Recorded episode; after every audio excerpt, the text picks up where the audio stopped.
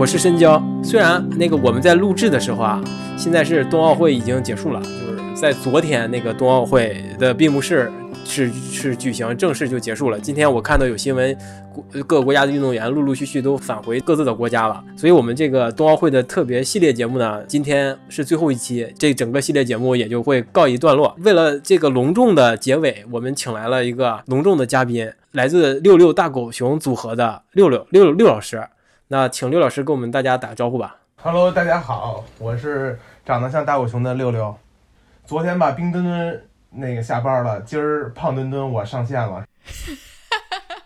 我们跟六爷他所所在的组合六六大狗熊曾曾经有过一次联合的节目，我和园子很荣幸能够出现在他们的镜头里面，当时也是一个印象深刻的一期节目。这一说就一年前了。那一年多了，对，是那个二零二一年的第一期节目，对吧？新年第一期，哎，咱们那个群现在还叫新年第一期呢。今天我们请六六六老师来，是我们想聊个什么话题呢？就是啊，想综合阐述一下或综述一下，就是过去的这一届，就刚刚结束的这一届二零二二北京冬奥会的一些观感和感受吧。不是我死皮赖脸要来的吗？别别别，那个当然是我们邀请的了。当然，你如果说你死皮赖脸的也可以啊。我们一开始本来是想邀请六爷跟我们一起来聊聊肖恩怀特，后来六爷说他对肖恩怀特的感触没有那么深，他对开闭幕式整个冬奥会的感触比较深，所以我们说那与其这样，我们也正有打算，这么有这么好的嘉宾 Q 我们，那是吧？我们必须得隆重的把这个嘉宾请上来，一起来聊这件事儿。六爷这个话题 Q 的真的是高屋建瓴啊，上来就是领导的范儿，我们就是总总揽一下全局，点评一下本届冬奥会办怎么样。对吧？那那你就说说呗，你觉得这届冬奥会好看吗？四个字：精彩绝伦啊！我我以为再接再厉呢。请你分别从这四个字的精彩和绝伦来给我们解读一下。就是我觉得开幕式吧，咱们先说开幕式吧。我一直觉得，因为咱们对照只能对照零八年的开幕式，那那那场开幕式那真是就是震撼两个字。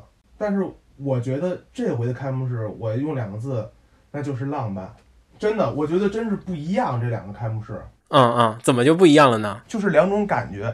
你看，咱们零八年奥运会的时候，当然那个深交，咱俩没有发言权啊。这有人在现场亲历的，咱只是从电视上去看的，看的感觉是什么？人海战术，然后对对对对，就是宏大，宏大，就是把中国所有能展示出来的东西都展示出来了。民族的自豪感在那那一天晚上，对，就全都释放出来那天。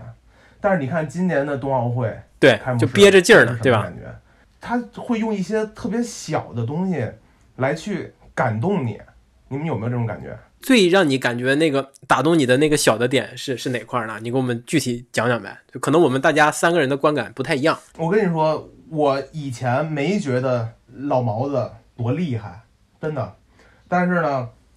这回我看完这个开幕式以后，我又看了他后面那幕后的那叫盛会的那个纪录片，然后我又翻回去看张艺谋的二零零八那个纪录片，就是你会感觉出真的老毛子真是绝了，他真是国师，就是他很能戳住你那个点，因为我身边有很多人去聊这开幕式啊，就是很多人都在电视机前面当升国旗的时候，说是站起来看的，就是传递国旗的时候。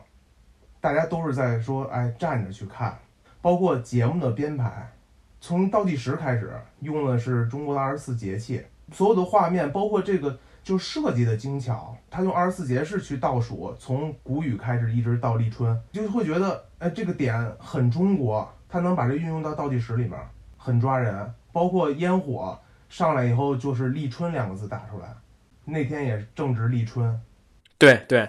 就是你所有点，你看出来都是就两个字，就是感动，包括就是 LED 屏的运用，那个黄河之水天上来。我可能理解六六爷的这个表达是是这样，我我跟你说，我不知道我理解的准不准。就是我们二零零八年的时候，可能是更想融入到世界的那个话语里面去，呃，就是我们就想想展现给你们看，中国是在你们这个西方这个角度看是很强大的，就尽量的展示，就是展示我们拥有的科技，展示拥我们拥有的东西。今年呢，这个冬奥会呢，感觉就变了，就举重若轻的感觉，更有自信的展示一些我们自己的东西。我不知道我这样的理解是不是是不是准确的？对，就是零八年的时候，我们是想把自己所有的历史文化都给全世界要展现出来。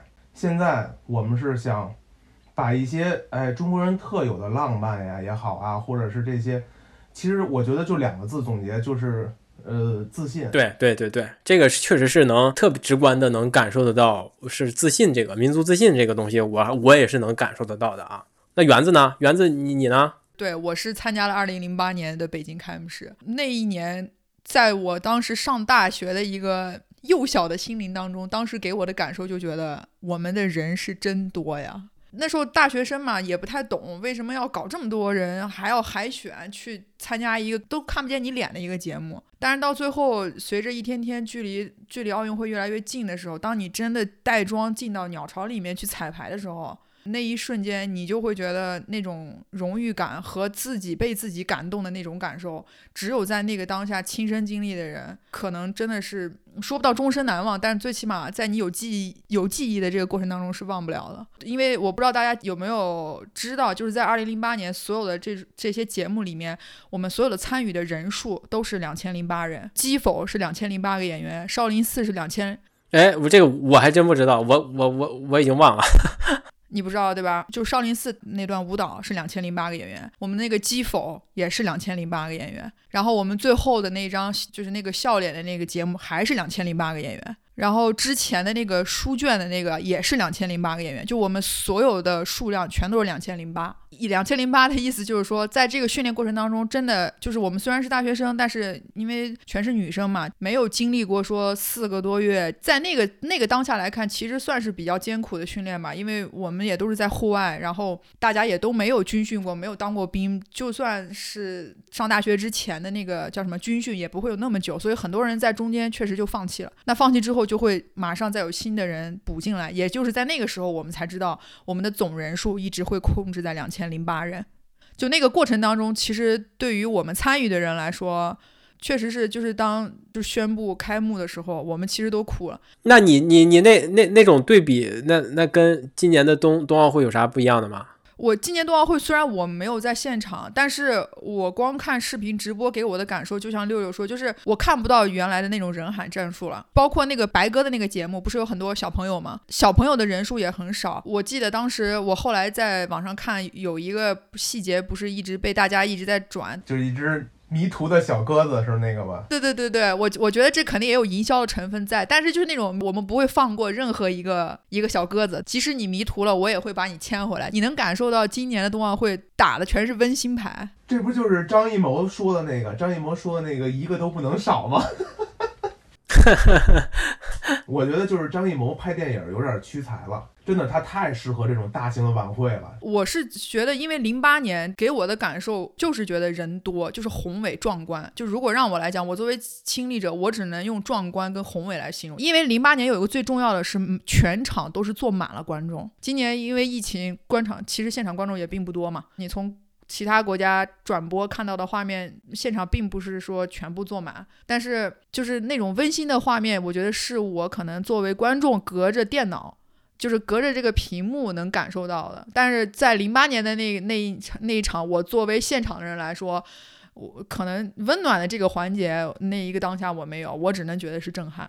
就是你看啊，那会儿讲究什么？讲究的是整齐划一，就是你必须每个动作所有人两千零八个人齐。对对对，你看，就是那会儿找的都是什么？以士兵为主，有很多节目，对吧？这回咱们叫一起向未来，你看有更多的节目是让小朋友。儿童去表演的节目居多，你包括唱奥林匹克歌的那些，包括最后你说和平歌的那个表演，包括有一个就是说站了一排那个全全世界各地的人，那个把那个画轴打开，你看这些其实都是年轻人，我就觉得就是他有一些很多细节就是扣题，包括开场的那个广场舞。就是很 local、很亲民的这么一个感觉。那是热场吗？暖场，暖场，包括小鸽子那些演员，他们就是在那儿玩耍，对吧？就不像以前是必须你必须在这一块儿怎么着，他们就没有，就很自然。演出这东西就是感觉更亲民，更像一场就是温婉的、温柔的这么一个开场。哎，就这种感觉跟以前完全是不一样的。你刚才说到那个那个整齐，是让我突然之间真的是。就我瞬间我的记忆就回到良乡的那个机场，当时训练的画面。可能节目性质不一样，所以他对于旗的标准也不一样。但是旗真的是当时我们所有的节目一定要求的一个最重要的一个核心点。就可能对于我们那个节目，我们的旗就要在于一二三撑伞的那一瞬间，我们两千零八张笑脸必须要同时打开。不可以有一个慢一个快，因为那时候我们还在这你怎么去控制这个？谁能知道呢？后来我们发现是有人知道的。你们有耳机吗？有耳机，我们每个人都有耳机。其实你看到没有，每次每次媛儿姐一说到自己零八年奥运会的时候，她都滔滔不绝。这个东西其实我说这时候我说句实话啊，媛儿姐，我非常羡慕你，因为当时零八年的时候我还小，我那年正好赶上高考。等会儿。咱俩相差多少岁？你当我心里没数吗？其实跟这个奥运会，只能说明他学习不好啊。对，复读的那年，我当时就是很羡慕能亲身参与奥运会的人。然后这回，这回其实报名志愿者的时候，我也报名了，在一九年的时候就报名了。其实就是这回我其实特别想去参与，但是因为疫情的原因没有这个机会，其实也是一个遗憾。你说奥运会没赶上。冬奥会没赶上，其实是离着最近的两次奥运会跟冬奥会就隔了十四年。我奥运会开幕式甚至都在直播的状态，我把那个奥运会开幕式看奥运会开幕式的时候的点点滴滴的感受都记录在了微博里，时时刻刻在发。那你当时在时时刻刻发的时候，你可以现在分享一下你的感受吗？因为我呃是看开幕式和闭幕式的时候，都是带着一个要要在里边挑出来点可以呃发在微博里的东西。或者是可以做笔记的东西，我就比较跳，过多的精力还是关注在关注在这个比赛的过程。我能尽量我能看的比赛，我都会看一看。就我以前不是特别关注的项目，我也会都看一看。我我是这么一个路子。我我说句实话啊，我开幕的试试的时候没都在家看。我跟你说，我整场是一个什么状态？我跟你说，开幕式刚开始的时候，按照以前的规划，我去找大脚印去了，我看看烟花。我在鸟巢旁边，那天我没开车，我骑车转的，因为我知道人多会戒严，我就骑车我说方便。然后我现在在鸟巢那儿看八点了，我在那儿等着，一边拿手机看着那个直播，一边就等着放花。结果等了半天没等着，我一低头，胖，放完了花，就是刚开始那立春那个立立春那个那一下放完了，放完了我就看天上就是一朵蘑菇云，就是全是白烟儿。我说这个应该以我的经验啊，我说后面该哎。先是各种讲话，讲完话以后，我说还得再放一波，我就在那等等等等，也没有个节目预告单是吧？嗯，九点，我说怎么这不一样啊？他是把仪式，这回有一特点就是把仪式跟节目全是穿插进行的，这是第一个，咱不知道啊，咱也没有内部消息啊。然后呢，我说我说我说算了吧，我说我回家吧，我说我就回家吧，我就往回家骑，骑着骑着我就听我那边当又一声，那是哪个？是那迎客松。完美错过，所有的都错过。你没骑回去吗？你没你没掉头往回骑吗？我是啊，我就找了那会儿，因为有楼已经很多了，我就找一楼缝，我一看，天上又是一个蘑菇云。我说，你你要这么想，其他人连蘑菇云都看不见，你你多少还能看见个蘑菇云？我就说，我说不行了，我说我也不知道老毛子是什么那套路了，我说我呀。我我得赶赶回，我得赶回家。我看点火炬去。我跟你说，我刚一进门，火炬点完了，就是一个一个火炬直接搁那儿，咵一立，一个大雪花也没点，也没点是吧？就搁那儿了。然后然后外面又开始放花，等于我开幕式。说句实话，我是当天晚上我看了一遍重播。我当时特别不理解，我我就说。我说怎么就这么小家子气啊？我说这个火炬都不带点的，把那一放上就草草了事了。我真是这种感觉。当时后来我我我我看那些解答呀什么的，说是一个微火，说是这个环保的理念。后来我一想啊，我说我说确实是这样的，就是，呃，这是我该介绍一下我的工作了啊。就是今年其实北北京啊，北京冬奥会讲究叫绿色办奥、节约办奥，体现在什么方面？我肯。你们也做出了贡献。我们肯定做出贡献。我们身为北京最大的能源企业啊，然后有一句话你肯定听说了，叫那个张家口的呃风点亮冬奥的灯。这回整个冬奥会所有场馆的用电全是靠张家口的风电，这些风机都是我们立的。嘿，我靠，太棒了！所以我后来我就想这个问题，我就说，我说我虽然没有当上冬奥会的志愿者，没为冬奥会做贡献，但是其实我们也在用自己目目前也也也不上学了，现在也不会考试了，我们用我们自己的这种本职去也也为冬奥其实做了贡献，包括我们去年为了北京的蓝天，你看这回冬奥会没有一天雾霾，对吧？我们去年把六环以以以内最后十个这种烧煤的村子也全给改成我们集中供热了。我我们也是在用自己的方式，哎，为冬奥会当一个志愿者。对，在我看来，就是可能冬奥会上展示的这些富强啊，或者是呃壮观啊，或者是民族自信，都不如你们就是冬奥会给带来的那种额外的改变。就是你刚才说到那个，你真正的改变了农村的一个供暖状况，我觉得这个是对我来说，我觉得它意义更大哈。我这个就特别好。还有我想说的就是，其实你你说你开幕式闭幕时候做笔记，我就说有很多东西，我要不看微博上面这些东西，我是真看不懂啊。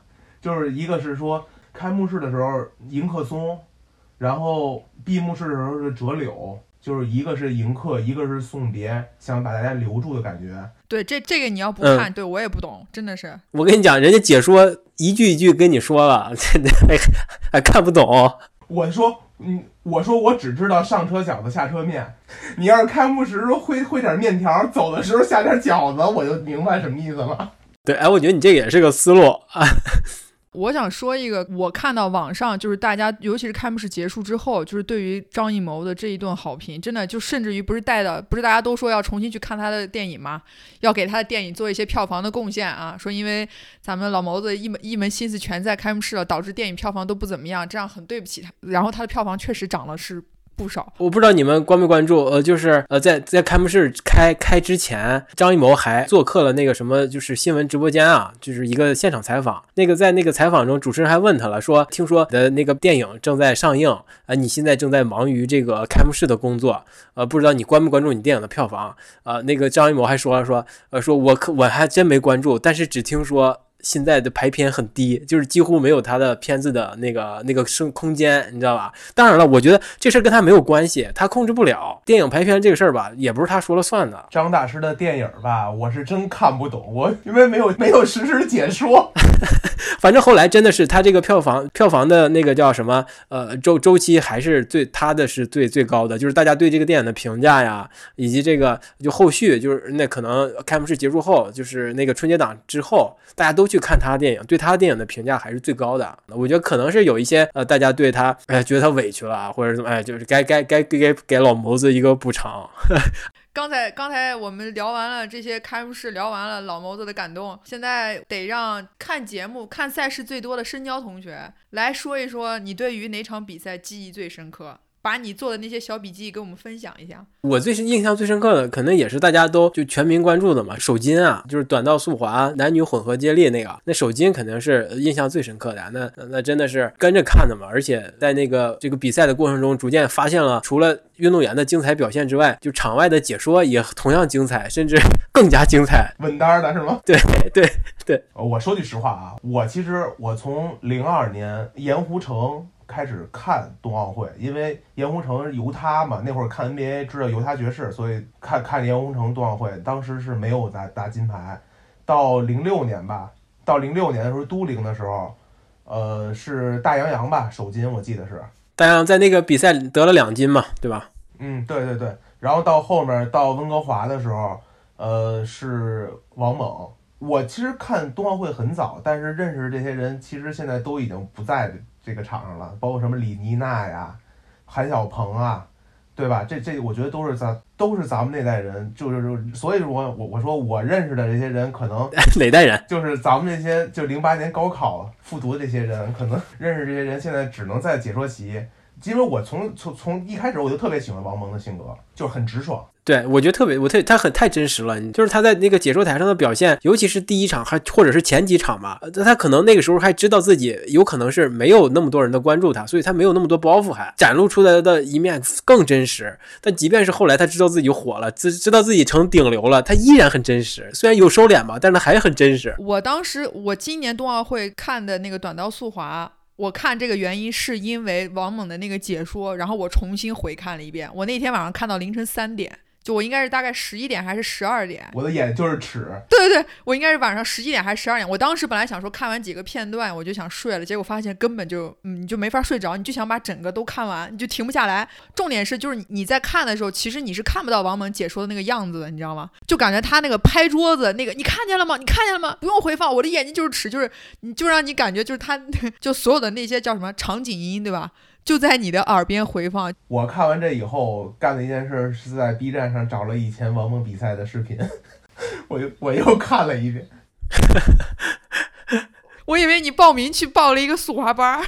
没有，我从小就在什刹海滑过冰。那个老兵友了，那看来这个上冰的时时长也蛮久的了。是，后来就就就断了这个念想。因为没有遇见像王猛这么好的教练。哎，对。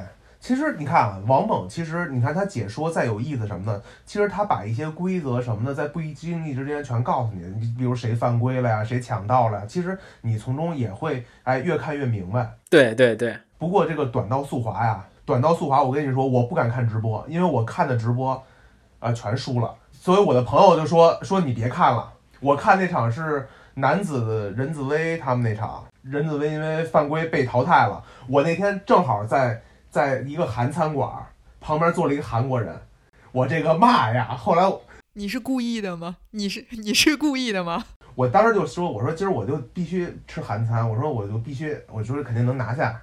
结果结果犯规被淘汰，好像那次是黄大宪好像夺的金牌吧，我记得好像是。然后我就在那儿骂呀。后来我朋友说你旁边坐的是韩国人，你故意的是吧？剩下的比赛，剩下比赛我都是看的回放，我不敢看直播。我看直播这个心情太难受了，我跟你说太紧张了，尤其是这个短道速滑，感觉这个责任在你，对吧？对对对对。你们除了这个短道速滑，这个就是有有王蒙解说的这几场什么短道速滑之之外，你们有什么呃印象印象比较深刻的？觉得哎这个太有意思了，那那几场比赛或者是人物吧，都都可以跟大家分享分享。我我要说，我只能说小谷了。请问一下，小谷是谁呢？你这个熟吗？我怕我说艾玲，人以为是张爱玲呢。人家都花季雨季的少女，那咱只能叫小谷了。毕竟是我零八年高考的。那讲讲讲讲小谷呗，就是他的第一场比赛，他第一场比赛我记得正好上班，上午的时候我也在单位偷偷的，呃拿支起了手机看了看他的比赛。当时前两条跳完了，我就把手机关上了，我说我不能再看了，我说再看就跟短道速滑一样了，就什么了，就领导就该没收手机了是吗？但是最后我没忍住，最后还是看了。我觉得那场其实让我记忆深刻的，其实就是，嗯，我不知道你们的感觉，我的感觉就是奥运会这个 slogan 是谁想出来？更高、更快、更强、更团结，就是真的。我觉得就是，我就我就觉得是，其实你看冬季项目都是自己在跟自己的比赛，就是自己敢于挑战自己。他最最最后做的那个幺六二零那个动作的时候，他就是其实说这是第一次尝试这个动作。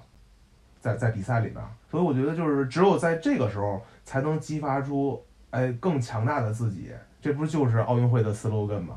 哎，你这个你这你这可以啊，这个这个升华的可以啊。而且后面他去安慰这个呃那个加拿大选手吧，记得还是哪儿的那个，就是没得第一那，本来说稳操胜券没得第一那个，我真是觉得就是就是更团结嘛，就是整个把这个口号很好的去呈现在那一场比赛里面，而且。你不觉得在北京首钢的那个是最好看的那个跳台吗？对，我也想说这个。我觉得肯定是有有高手在在想过这个问题，就可能把那个大跳台放在那儿，当运动员腾空而起的时候，背景是那个大烟囱的时候，这个就有一种剧烈的美啊。那个叫亮水塔，那个叫亮水塔。所以那个东西到底叫什么呢？就冷却塔。对对对对，冷却的。就是你看啊，就是跳台的这种。呃，美加上这种工业的这种这种工业感，其实它就是两个毫无就是就这种冲突，其实也是一种哎享受。对对对对，真的，我觉得真的是有有高手啊！而且我不知道你们发没发现啊，就可能前几天大家还没有注意到这个角度，第二天还第三天的时候，还过了几天，呃，才有这个冷却小背景的图片出来。哇，那那真的是，我当时就觉得，我靠，这谁想出来的？把这个项目放在这儿，我太厉害了！就那我可能反应就是，哇，肯定是有高手在这儿背后操控着一切。我第一天我就看那个，而且后面有一个冬奥会的标，我说这个真的绝了，真的把我们专业都带出来了。不过，呃，我刚才六爷说那个什么团结，对吧？团结，我觉得那个能更显示出团结的，就是徐梦桃那那个，你你不知道你们看没看哈？就是徐梦桃，她不是参加过四届冬奥会还是几届冬奥会？就每年，尤其是去年平昌最可惜的，她是得了银牌嘛。今年就是她志在必得，可能啊也应该也是她最后一届冬奥会了。所以她这个金牌其实是志在必得，但是呢又不一定能得到，因为也是也是就难保证嘛，体育竞赛嘛。所以当她跳出来那个最后那一跳跳成功了之后，她其实还是很紧张的。她后面还有一个一个运动员要跳，跟她同样的技术难度。当她看到那个运动员跳跳出来之后，在落地的时候，落地动作。有瑕疵就坐在了地上的时候，他跳起来非常开心。但是，但是这个问题就问题就出现在这儿啊，他看不到别人失误，他其实是非常开心的。但是当那个运动员过来了之后，他们两个其实是拥抱的一个状态。我不不知道你们应该也是在报道中也看过，你知道那个那个姑娘跟他说什么？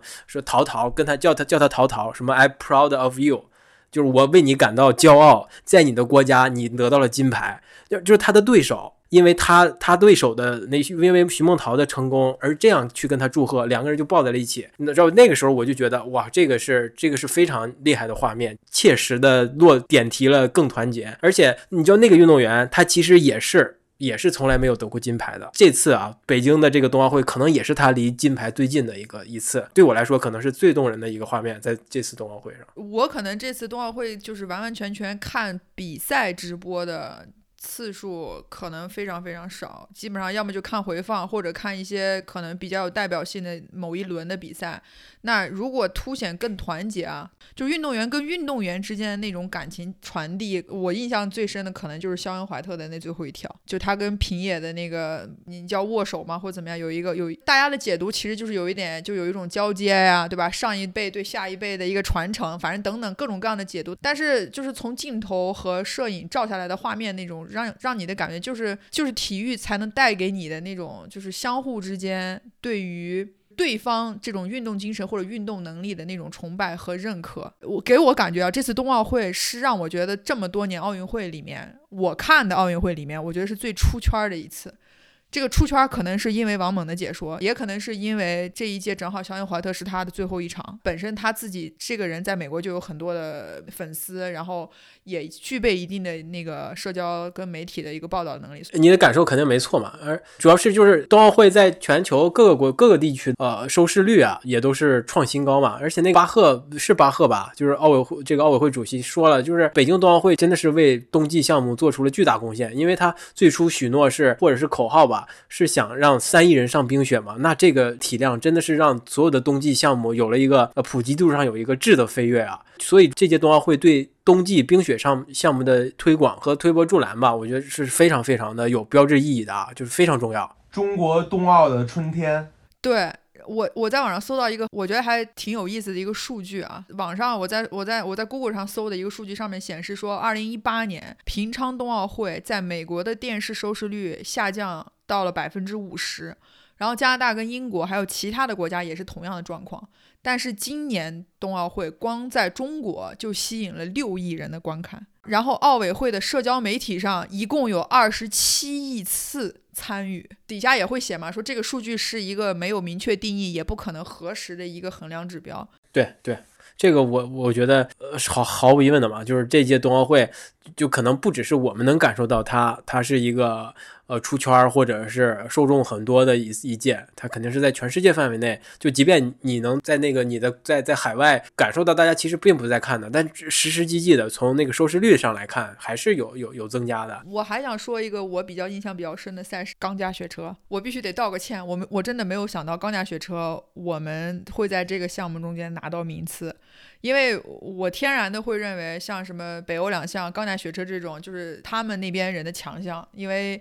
地理环境也好，或者是这个这个运动来自于哪里也好，发源地也好，或者是怎么样，我总觉得他们就是我其实对于我我们能获奖，就是能有奖牌这件事情，其实我一直是。呃，不是说特别有信心的吧？但是当我看到这个比赛的时候，然后看到这个新闻，甚至有看到那个就拍的那些照片的时候，我我就觉得那一个瞬间，就是就是就是自己内心有一点觉得，哎，你怎么会有这种想法？就有点自责，然后同时又觉得特别开心。就我就觉得 这这个。你知道吧？我对于钢架雪车这件事情，我就觉得它很危险。当然，最后那个谁严文港不是也接受了那个采访嘛？他就说，其实钢架雪车不是像大家看到的这种，好像时速非常的快，非常的危险。其实并不是这样。时速确实非常快，但是可能没有那么危险，对吧？对，但是就像他说，其实没有那么危险。当然，人家是作为一个专业选手，在这么多年的训练之下，他可以说出这种话。但是不代表说我们作为正常人是可以去试的哈。你试？你去哪儿试啊？没有那个。八大处，八大处有那个索福特滑道，跟这个是一样的。我靠，那那那咱咱啥时候去试一下吧？六爷，就八大处就有，八大处索就是它它，但是它不是冰啊，它就是一个滑道，可以下次去感受一下去。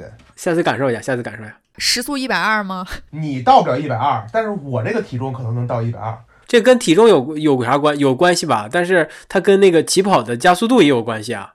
那你你看你能不能跑那么快呀？对，就是起跑的那个那那那四十米。你需要加到一个很很快的加速度了，得蹬出去，那很有技术含量的。赛道中控制身体，也是因为就是可能我们拿到了这个项目的一块奖牌，所以我又重新去搜了一下，比如说我们国家队是什么时候成立，用了多长，训练了多久，花了多长时间，然后才出来严文港这么一个这么棒的运动员。所以我就觉得这个其实是对我来讲，呃，我作为一个一个完完全全的一个旁观者来说，对我来讲就是印象很深刻的一场一场比赛。其实我觉得这就是这回冬奥会的一个最大的意义，就是让大家把一些不了解的项目通过比赛去了解了它的规则，去了解了它的一些呃人和事儿。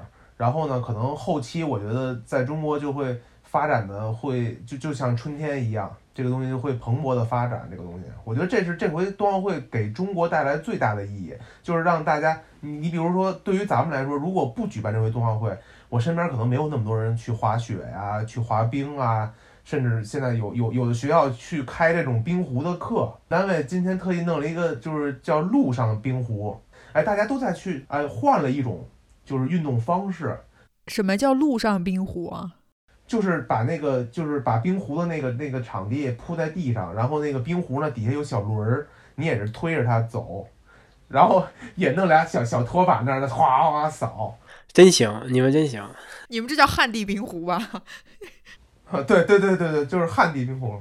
我觉得就是说，给了呃未来的甭管说孩子也好啊，比如说大人也好啊，可能更多的这种运动的方式。我就是觉得这个这个意义其实是一个特别重要的一个意义。而且真的是能从这些项目中能发现一些观赏乐趣。就是你虽然你你可能觉得冰壶是啊，就在那儿一个人把一个东西推出去，另外两个人在刷子在在刷刷刷刷刷刷，是是在干什么呀？就是感觉看不懂。但是你真的要知道它的规则之后呢，确实还是挺有意思的。就是我发现了它一些观赏的乐趣，它有些随机性的啊。我跟你说，这个是冬奥会里边最动脑子的运动，人家号称是。是冰上的国际象棋嘛？非常博弈，就是非常有那种博弈的什么，就是你不仅要要自要自己要要要什么要自己，而且你还要要要要猜测猜测对方，给别人制造制造造制造障碍，而且还他会会让你面临一些选择。你说我我具体的规则我还是不太知道的，就是但是是一队他可以最后选择是得分还是要要下一局的一个后手，他会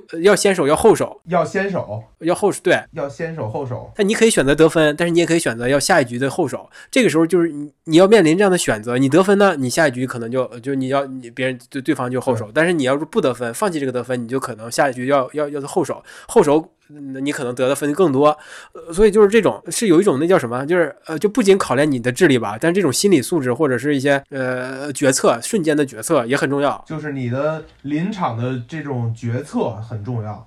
对了对了对了，抗压能力，而且那什么也有意思，钢架雪车或者雪车、雪橇这些项目也也很有意思。你你可能就是觉得它速度一个境界，但是你能看出看到它在滑行的过程中身体的一个细微的操控，就能改变航道，或者是或者是你核心力量，对，就非常的非常的，我觉得技术难度其实并不低啊。这不低，没有一项运动在奥运会上它是技术低的。对的，对的。对对对，我觉得奥运会上所有的项目没有说技术含量低的，真的就是它有有一些可能真的是在很细微的，就是很细微的一个小小的上面，它就可能就能决定那零点几秒，它能不能超越前一个人。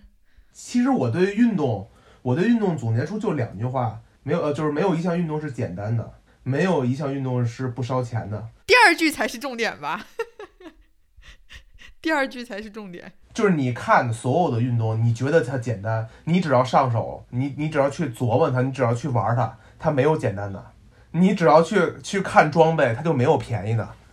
对对对对，是的，是的，是的，尤其是冬季项目，真的，你说你想跳个大跳台，可咋办？所以很多人劝我说：“你去滑滑雪吧，你去滑滑冰吧。”我说不，我说我爱好已经够多的了。我说我不能对不，我不能对不起我的自行车，我不能对不起我的越野鞋，我对不起我的跑鞋。我说我这项运动我还还是不不参与吧，因为我知道它叫什么，它叫呃白色鸦片。这东西就是说你只要玩这东西肯定上瘾，是呀，对不对？所以我从源头上拒绝了它。当然不好啊，你要没有其他运动，你可以把这作为你的开始运动，这都没问题的。但是你像咱们这种啊运运动太多的人，我觉得就是可以适当的去。放弃，放弃，因为我只要一旦碰上他，我肯定想，哎，去去把它玩得更好，你势必就会放弃之前的一些运动。也不也不叫放弃吧，就是可能你的这个钱就会花的更多，在其他方面就得省点儿，就比如对吧？露营这种呢，太佛系的，可能就您您就得放弃了。冰上露营，带着冰刀去露营去。对对，带冰刀去露营，更高、更更快、更强、更团结，跟你这个露营可能会有点儿有点儿那什么，对你你你可能就得放弃，就您买的那些什么帐篷啊，那些那些炊具。可能就得处理处理了。我们说完了赛事，我觉得得得聊聊，就刚刚真的是昨天啊，昨天刚刚结束的闭幕式，我们中间又有人做了笔记嘛，是吧？要不做笔记的那位？对，啊，就这这次啊，那我我给我给你们看看，我给你们说说我这次呃就是在冬奥会的闭幕上闭幕式上观看的过程中做了哪些笔记啊？啊，你说，你说。好啊。呃，一个一个是就是他他是三十公里和五十公里的那个叫什么越野滑雪，不是在在那个在在颁奖现场颁奖吗？这就让我想到了夏季奥运会是马拉松，呃，男子马拉松和女子马拉松是在闭幕式上颁奖。对，这个就是让我让我有这个有了这个联想啊，你知道，知道这个有一点就让我觉得特别的可惜，或者是怎么样的啊？就对我个人是一个损失，因为我之前看冬奥会的所有比赛，基本上我只看比赛过比赛过程是以及最后得出那个结果，我就知道得不得奖牌或者是取得了什么名次之后就就算了。其实，在冬奥会这个闭幕式上，我是第一次看颁奖颁奖典礼这个过程啊，给我的感觉就是。就是他们那个表现出来的开心，或者是那种特别释放的感觉啊，就让我觉得这个颁奖仪式也很好看。尤其是男女子的比男子的好看的多，因为女子的真的是在开心和高兴，但是我看不出来男子的那几个那仨人表情其实都挺严肃的，你知道吗？就让我很奇怪，为什么女的那么开心呢？而且我看到了那个男子项目的那个颁奖的那个副嘉宾是俄罗斯的一个功勋的女子越野滑雪运动员，她得过 n n 多块金牌银牌啊。就当他颁奖的时候，给俄罗斯奥委会的那两个运动员颁奖的时候，我就我能注意到他们之间是有一些小的、微小的互动的。例如，那个那两个运动员是鞠一躬，而且嘴里还嘟嘟囔囔说一些什么。明显的是给他送花的时候，他们中间这个过程时间要长一点，他们应该有一些交流。小伙子干的不错，就这这诸如此类的。不是，你知道问他什么吗？问他说颁奖的时候怎么没有冰墩墩？昨天都拿了。哎，我跟你说，我跟你说，我看这个时候我只有一个想法。我说这怎么安排怎么？没把这个这个花样滑冰这个双人花样滑冰放在最后呢？这样还能再听一回国歌。真的，这是我当时一个感觉。而且另外就是他们还是在那个叫交接仪式的时候，不还交接国旗的仪式的时候，还放了希腊的国歌吧？对吧？因为它是奥运的发源地，他会放一个希腊的国歌。这也是我第一次关注到。另外最大的还有一个注的注意到一个一个点，冬奥转接到米兰了嘛？米兰和哪儿？米兰和哪儿？你说说说米兰和哪儿？科蒂娜嘛，科科蒂娜嘛，对吧？科尔蒂娜呀，拉维瑞多的起点呀。哎呦呵，呵呵呵，行。这专业的嘛？你知道为什么吗？你因为他他们那个呃口口号吧，就是他们表演节目开始之前那个口号其实是双城什么什么，对吧？那个其实他们是提示就是米兰和 Cortina。那我为什么会觉得咱们在开始录制之前，我为什么会觉得会要一直要说这个是北京张家口冬奥会嘛？因为人家人家都说都是两个城市，我们为什么就就把北把把张家口给给给给给给搁搁在哪儿了呢？对吧？那就是说只说北京冬奥会，我就觉得有点奇怪。但是这个没有关系，只是我一个一个注意的点。而且那个那个他放那个片子里边那个女的，最后跑到那个终点，就是那个三指峰还五指峰呀，多洛米最核心的或者最那个什么最著名的一个景点嘛。就这个就是哎，咱们这个越野跑运动员的爱好者注意到这个点啊。那我跟你不一样，我我一般想到这些东西，只能想到环法啊，环法经过呢。对爱好不一样，角度就不一样啊。我对于这次呃冬奥会的闭幕式啊，我我我想说一下，就是米兰那个短片。我首先想说，它这个镜头转的速度有点太快了，就看得我有点晕。就因为它一直在转，它不是一出来就是各种城市这样转转转转到另外一个城市上一一直在转。我总有一种感觉，就是我这电脑是歪的，是吧？意大利比较讲究 less is more 嘛，是吧？就是就是少即是多，可能我就稍微体现一点就什么。所以呢，我会。我打算明天上上课的时候，我要采访一下我们班同学，我想问问他们看没看。他没看，没注意。我估计他们会说什么呀？他们会说说，哎，说北京的这 L E L E D 大屏真厉害，一会儿等高线，一会儿城市地图。对对对对，这个我觉得这场节目真的靠这 L E D 提色不少，要不然那个节目很干巴巴。然后还有一个是我对于二零二六年就是冬奥会的一个期待的项目，就是滑雪登山。虽然是一个新项目，但是我觉得应该各个国家对于这件事情应该都都准备了很长时间了。因为二零二二年的时候，其实在洛桑的那个冬青奥上，其实就已经有过滑雪登山第一次第一次出现了嘛，首次出现在奥委会的赛事当中。这个我觉得这比那个叫什么北欧两项累啊，太累了。不都说了吗？那个叫越野滑雪是什么路上耐力之王嘛。所以你看，你看，你看咱们很熟悉的那个 Kilian 他们。冬季的时候都是靠这种滑雪。K 练还是那个西班牙国家青年队的呢。六爷，你要这么说，我现在终于能理解，因为其实我之前真的一直在想，为什么这些欧洲的这些真的顶级的这些就是跑越野赛的人，他们冬季你看他们的 ins 百分之九十的人全在滑雪，而且真的是登山滑雪，就是都是滑雪登山，而且都是野雪，爬上去然后滑下来。我就在想，哎，这难道是天生生下来这个就？就会这个项目吗，怎么感觉就这么容易？但你一说，就是这个对于耐力的这个挑战、心肺的这种，真的是这么一想啊，还真的是有理由的。他们冬季都是靠这个去去保保持体力，包括他们的训练都是靠这个。所以说我越野跑不好，还是因为没有滑雪。所以我明下一个雪季啊，不不不，那个自行车也是，自行车也是耐耐耐力之王。我跟你说这一段，这一段我是不会不会掐了不播的，我会给他留留住的。别别别别在线打脸你也不是，就咱就咱短短短短的一个半小时就反复打脸了。哎，我我很想采访一下你们两位男士啊，就这这个这个是我发现，就是我们作为女性观众，就是对于冬奥会的一个青睐，就是冬奥会这些运动员真的都太帅了，就是那种有颜值加身材。我不知道你们作为男性观众有没有同样的感受。我跟你就说一一个实话啊，就是我其实特别烦的就是光腿神器，但是你看花样滑冰，他穿光背神器、光腿神器，我都觉得很漂亮。就就是什么嘛，就是运运动让让人有一层别样的魅力，可以这么说哈。你看这个还是得靠深胶的这个润色跟升华。你看闭幕式，其实嗯，刚开始的节目就是那个说十二个冰刀，那不是代表十二生肖。其实也跟前面开幕式的时候的那个二十四节气，它也是一个呼应。就是你看这些里面有很多小细节，包括我觉得，就是到最后的时候那个熄火的那个环节，对对，这个很厉害，对这个很厉害。把那个北京二零零八年的那个五环升起来的时候，真的就当时就是又受不了了，就复读的辛酸泪，一把辛酸泪是吧？就是它它的一个联动，你。当那个升起来的时候，唱我和你的时候，你就感觉，哎，感觉自己又回到了十四年前自己补考那个那个什么复读的时候。我到现在为止，我只要听起我和你的那个旋律的前奏，你就想翻白笑脸。我就我就我就浑身起鸡皮疙瘩，就是然后我就是如果它只是一个背景音，没有没有人在唱歌的时候，我是浑身起鸡皮疙瘩。但如果是刘欢跟莎拉布莱曼就是合唱的那个版本出现的时候，我我每一次听我都会哭，情不自禁。我不知道那种感受，不知道怎么形容，但是就是听到那个音乐就就想流眼泪。我昨天看的时候也是饱含泪光。你知道，就是有一首歌能把你带回到十四年前，不是，就是你能有有一个声音一响起来就能给你带回到十四年前那种感觉，就是毛利。对，十四年补考，就补考的艰辛。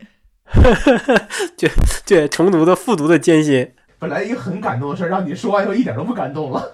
哎，包括还有一印象深的地儿，整场的一个我我觉得是一个瑕疵吧，就是运动员入场那个事儿。你们觉得那个那个东西你们怎么看？你们怎么看？我觉得不是瑕疵吧？呃，你是就是大家反复说让大家大家赶紧去呃观礼台观礼，但是没人动是吧？就没什么瑕疵吧？呃，因为我在网上也看到有一些人在说这事儿，说是这个呃组织不利啊，现场可能会觉得什么组织不利，不是吧？而且我不知道你们看不看到啊，说说原定是只有七百个运动员来，但是最后呃六百，最后几千人对吧？最后扩展到了几千人来那。对两千人来，那就可能会有一个现场调度的压力。另外一个，我觉得很好呀，就是大家就是都结束了嘛，就是所有的比赛都结束了。就无论大家可能是对成绩没有那么的期待，或者是没有那么的呃执念吧，毕竟会比赛嘛，会有名次有名次摆在那儿，会有一些压力。那当所有的压力都释放了之后，结果都尘埃落定了之后，大家在这个最后的一个相聚的一个盛会上，对吧？相聚的一个结束的结尾上，大家都会放松的表现出来一些不服，就是听指挥，就大家在围着绕圈圈，围着跳舞。我觉得。很好，我觉得给我传递出来的感觉很好，我并不觉得是失误。我跟你的，我跟你的感觉是一样的。我觉得真是太好了，他能拿《欢乐颂》的背景音乐能蹦上第一，我觉得真是厉害。真的就是你看那些，就是大家不愿意离开那个场地那种感觉，其实就是对你北京这届冬奥会最好的一个奖励。对啊，对啊，对啊，对吧？大家能能在那种环境下，能在场上绕圈圈。爱的魔力转圈圈，我真觉得比什么都强。包括呃，小谷带着他弟弟那个小苏，俩人在那儿也蹦着迪，很高兴。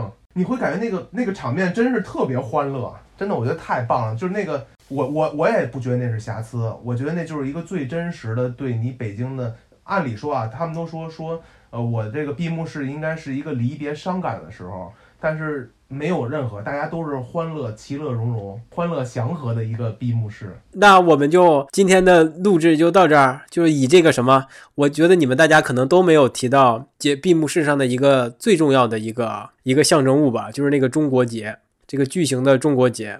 就我觉得这个可以作为一个我们节目的结束的一个期许、期许，或者是我们一个期待或期望吧。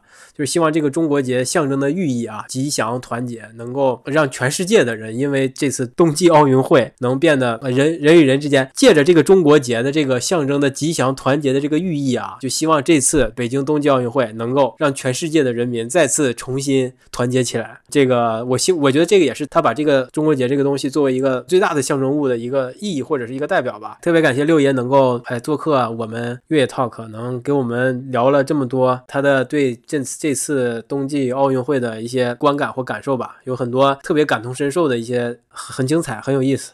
立过什么的嘛？立立过大大风扇的是吧？立过大风扇的。反正我觉得大家如果感兴趣啊，如果听完这期感兴趣，其实可以再去回看一看这个纪录片儿。我觉得纪录片儿拍的其实挺好的，大家可以能看看这个背后的辛酸。我觉得就你可能能更深的理解，哎，想传达这个意思，然后你能更就。增加这种民族的自豪感，真是真是这样的。那感谢六爷，本期节目就到这里了啊！就感谢大家的收听。如果你喜欢本期节目，可以转发给你你的朋友，好吧？默默的关注一下我们节目。还有还有还有还有还有，还没说完呢。还有什么节目呀？还有还有六六大狗熊。同时一定要去关注一下六六大狗熊。如果你是一个北京人，那我觉得你一定要去关注六六大狗熊。如果你不是北京人，那么你就更要去关注六六大狗熊。他会在教在教你说北京话的同时，让你领略这个城市各种很小的细节，各种美。我谢谢你们。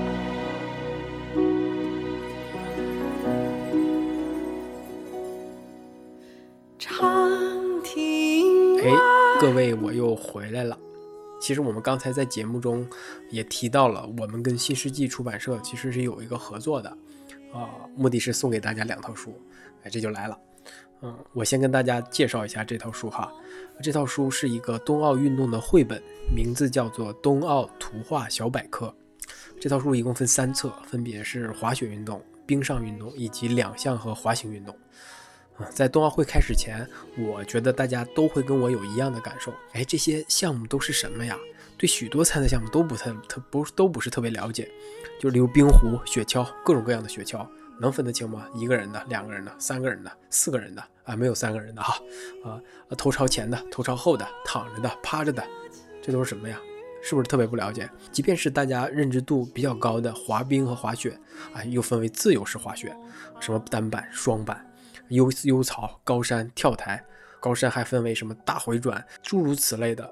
你说让我现在说，其实都说不太清楚啊。其实带着这个疑问吧，我们在看完整个的冬奥会之后，想必你肯定也对这些项目稍微稍微有了一些基本的认识，哎，起码看到了嘛，具体是什么样子的，或许还是会对其中的某一项运动产生了浓厚的兴趣。就像我在刚刚在节目中提到的那样，原来冰壶是那么的有魅力。原来我肯定不知道，就是两个人在前面擦擦擦，一个人推出冰壶，这干什么呀？感觉毫无意义，但是它魅力非无穷哈。那我们说回这套书《冬奥图画小百科》，就我拿到样书后粗略的看了，就不禁的感叹啊，要是如果在奥运之前能看到这套书，那就好了。哎，下面跟大家简单介绍一下这套书的特点。第一就是专业，这套书的作者。王锦教授哈，他参与了向国际奥委会汇报申奥工作的这个 PPT 的设计制作工作，是一位冰雪运动专家，前后酝酿六年才把这套书出来啊！而且国际雪联的 A 级别裁判邱昭义老师通过审定推荐了这本书，包括还有我们的奥运的一些冠军徐梦桃啊，大家这个也都知道，我们在节目中也提到了，还有贾宗洋、张浩都有推荐我们这套书，所以它的专业性啊。可以完全可以保障，我们不会在这书中看到有什么错误，完全不会啊。其次就是全面，我觉得这套书非常的全面，它从这个各个项目的历史起源啊、装备动作呀、还有规则呀、场地啊，甚至是这次冬奥会的一个办赛场馆，它都有介绍。而且它把过去四年冬奥会的一个奖牌情况，它都跟你说了。我觉得这是一个绝对的一个全景的视角，了解这项运动以及这项运动的一个发展现状。就如果过去四届冬奥会的奖牌情况，你像那个雪橇运动，好多德国的得了很多金牌，我们就知道这项运动肯定在德国的发展比较好。我觉得这一点也是比较不错的哈。第三，我要说的其实是这一套书的比较大的一个特点，就是轻松，它用图说话，非常直观，无论是大朋友还是小朋友，都非常的直观，一目了然。哎，我们如果看文字可能难以想象具体的是什么样子的，但是看到图画就知道这个运动就是这样的。非常直观哈，其实我们在跟这个呃运这套书的责编聊天的时候，他就告诉我，他说特别想把这套书做成一个畅销款。我觉得他特别对，因为你想哈，就是我们在经过了这次冬奥会之后，最大的功劳其实就是让我们好多人都知道了一些冰雪运动的魅力，产生了兴趣。那我们如果想要继续了解这项运动，该怎么办呢？我们当然可以去网上搜索一些资料，但是这套书的出现。就是一个比较全面的又比较深入的对这项运动的某一项运动的一些一个介绍。如果你对某一项运动感兴趣，看了这套书，我就相信你会对这项运动的了解会更深。那额外的一些作用呢，可能就是哎，我是不是想体验一下这些这项运动？有可能它就会成为你一个生活中的一个爱好，就真的成为三亿人其中之一了。就真的上冰雪了，我觉得这个就是这这套书可能最打动我，或者是最让我呃由衷推荐的一个原因，就是它可能是呃让我们了解运动到爱上运动，并真的投入到这运动中的一个环节，它可能会促进我们呃这个环节的尽快的发生。我觉得这次特别好，所以我们的节目呢会送出两套。啊，具体的怎么送呢？我们在这个送送 notes 里会提到，呃，我就不在这儿详细赘述了，大家可能也听不到，对吧？就开个玩笑哈。啊，这次呃，我们特别感谢呃我们这个冬奥的系列节目，大家能够一路的听下来啊，给我给了我们一些很多的一个呃支持和反馈吧，也特别感谢大家，也特别感谢新世纪出版社能给我们这次机会，把这套书推荐给大家。也能给我们两套奖品，来让大家有机会读到它。那我们就就到这里啊，我们的冬奥系列节目也就此告一段落，也进入了尾声。这是最后一期，就感谢大家，特别感谢。那我们就越野 talk 下期再见，拜拜。